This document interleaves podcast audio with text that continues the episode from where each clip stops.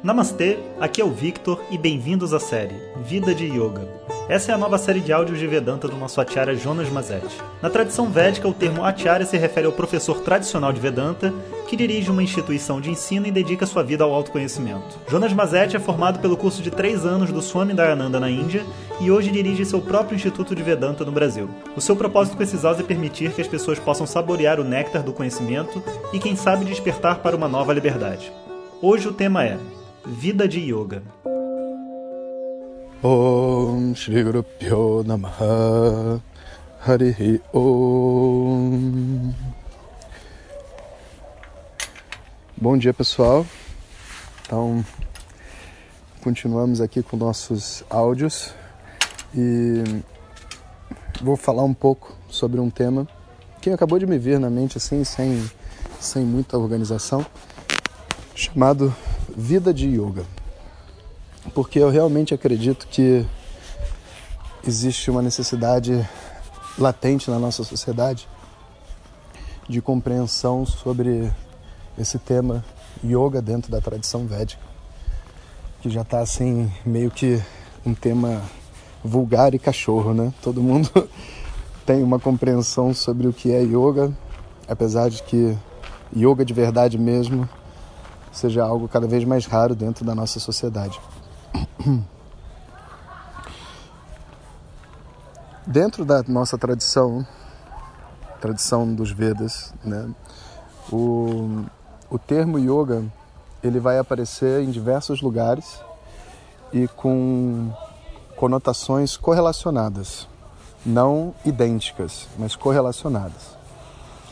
Seria para a gente entender assim no contexto da, da nossa cultura assim brasileira como se fosse a palavra espiritual. Algo associado ao desenvolvimento humano algo associado a um, uma harmonia de vida a uma vida melhor né a um, um bem-estar né. A gente vai ter o uso dessa palavra yoga com o significado por exemplo de asanas exercícios físicos como a maioria das pessoas acha que é yoga, né? Outros, em outros lugares, yoga vai estar falando sobre meditação, muito mais do que qualquer outra coisa. Em outros textos, em outros momentos, yoga fala sobre uma atitude de vida. Eles ainda dão um nome assim, karma yoga, né? O yoga aplicado à ação, ou ação que é yoga, né? Uma ação yoga. O que é uma ação yoga? Né? Não é você fazer asana enquanto está na fila do banco, né? Isso é só um professor de yoga fanático que não consegue ficar parado, que é ansioso né, pela flexibilidade do seu corpo. Em todo lugar que ele para, ele quer ficar esticando. Mas enfim, esse é outro problema. Então, um, um yoga associado à ação, uma atitude na ação. Né? Existe yoga aplicada basicamente qualquer palavra da rotina de uma pessoa, você pode botar esse yoga junto, porque a palavra yoga dá essa conotação espiritual de consciência na ação, de, do propósito da sua ação, do bem-estar, de fazer aquilo que é correto. Né? Então, a origem dessa palavra, né, que são os Vedas, né, apresentam esse significado como seu significado mãe. E consagradamente, né, a gente tem as asanas, as posturas, que nada mais são do que um, uma série de exercícios físicos e energéticos, como uma bandeira né, dessa palavra, desse, dessa conotação espiritual chamada yoga. A propósito, né, todos os mestres que eu conheci na minha vida, não só de Vedanta, de sânscrito, de tudo que da tradição védica, mantêm algum tipo de prática de asanas. Por quê? Porque a prática de asanas é uma das maneiras mais eficientes de manter a saúde do corpo físico. Sem ter a necessidade de você fazer horas de academia e não sei o que, você mantém flexibilidade, tônus muscular, circulação, é, libera hormônios, limpa o sangue, né? tudo através das asanas. Então, assim, as asanas elas acabaram sendo também uma base para você montar toda a sua outra estrutura de vida. Mas como tudo evolui, né, a gente depois de conhecer as asanas, né, e os exercícios, a gente começa a questionar, né, o que que realmente faz a diferença ao fazer uma asana.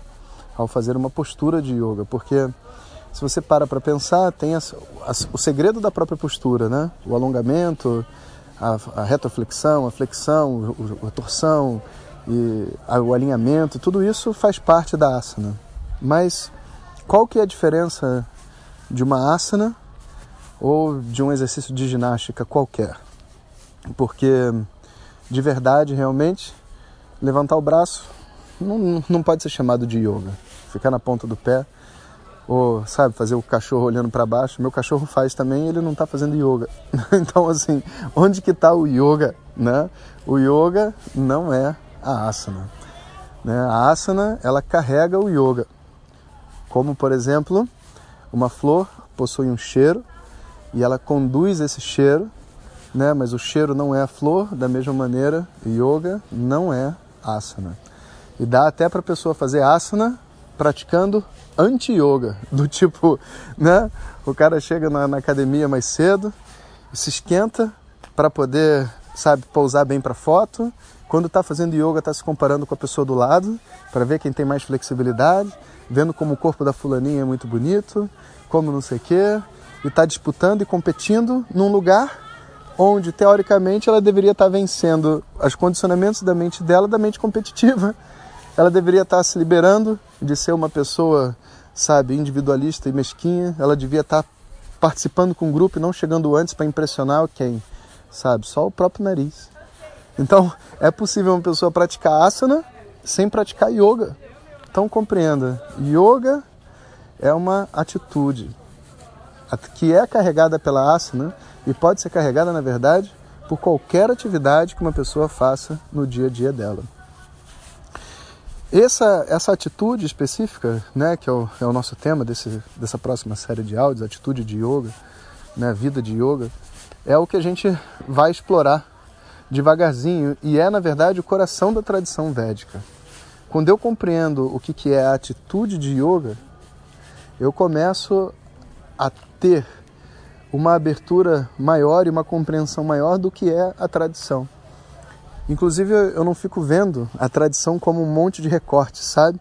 A astrologia é uma coisa, o Ayurveda é uma coisa, o Yoga, asanas, né, é uma coisa, o Vedanta é uma coisa, não sei o que é uma coisa. Mas, na verdade, tudo faz parte de um único sistema. Tudo faz parte de um único corpo de conhecimento. E, na verdade, essa palavra Yoga, ela é uma das bandeiras. Existem outras, como, por exemplo, a palavra Om. Om é uma outra bandeira da tradição. Em todos os qualquer um desses assuntos que você for, a consulta de Ayurveda começa com Om, os textos dos Vedanta começam com Om, uma aula de mantras começa com Om, né? Om também é um símbolo da tradição. Moksha é outro símbolo, uma palavra né, muito debatida dentro da própria tradição. O que é moksha? Né? A, a liberação, a liberdade, a felicidade. O que é esse moksha? Como eu obtenho moksha? Todo mundo está atrás de moksha. Mesmo quem diz que não quer moksha, quer se ver livre de moksha. e querer se ver livre de é moksha. Né? A pessoa diz assim: eu não, eu não acredito em, em, como é que se diz, na unidade. Eu acredito na pluralidade. Eu acho realmente que indivíduo, Deus, isso é tudo separado uma coisa da outra, né? E que na verdade esse papo de, de identidade do, do ser com o todo Sabe, é uma loucura completa. Tá bom. E o que, que você vai fazer então na sua grande filosofia, meu querido? Ah, quando eu morrer eu vou encontrar com Deus. Mas por que você quer encontrar com Ele? Deixa Ele lá, fica você aqui. Mano. Você quer encontrar com Ele para fazer o quê? Qual que é o, o, o, o estímulo da mente, o estímulo, o impulso natural de todas as criaturas que existem dentro da Terra? Independente se elas acreditam ou não acreditam, em Deus, em moksha e seja lá essas coisas todas. Todas elas querem voltar para a fonte. Todos querem estar junto com o ser essencial, com o ser cósmico. Esse desejo de se conectar ao ser é moksha.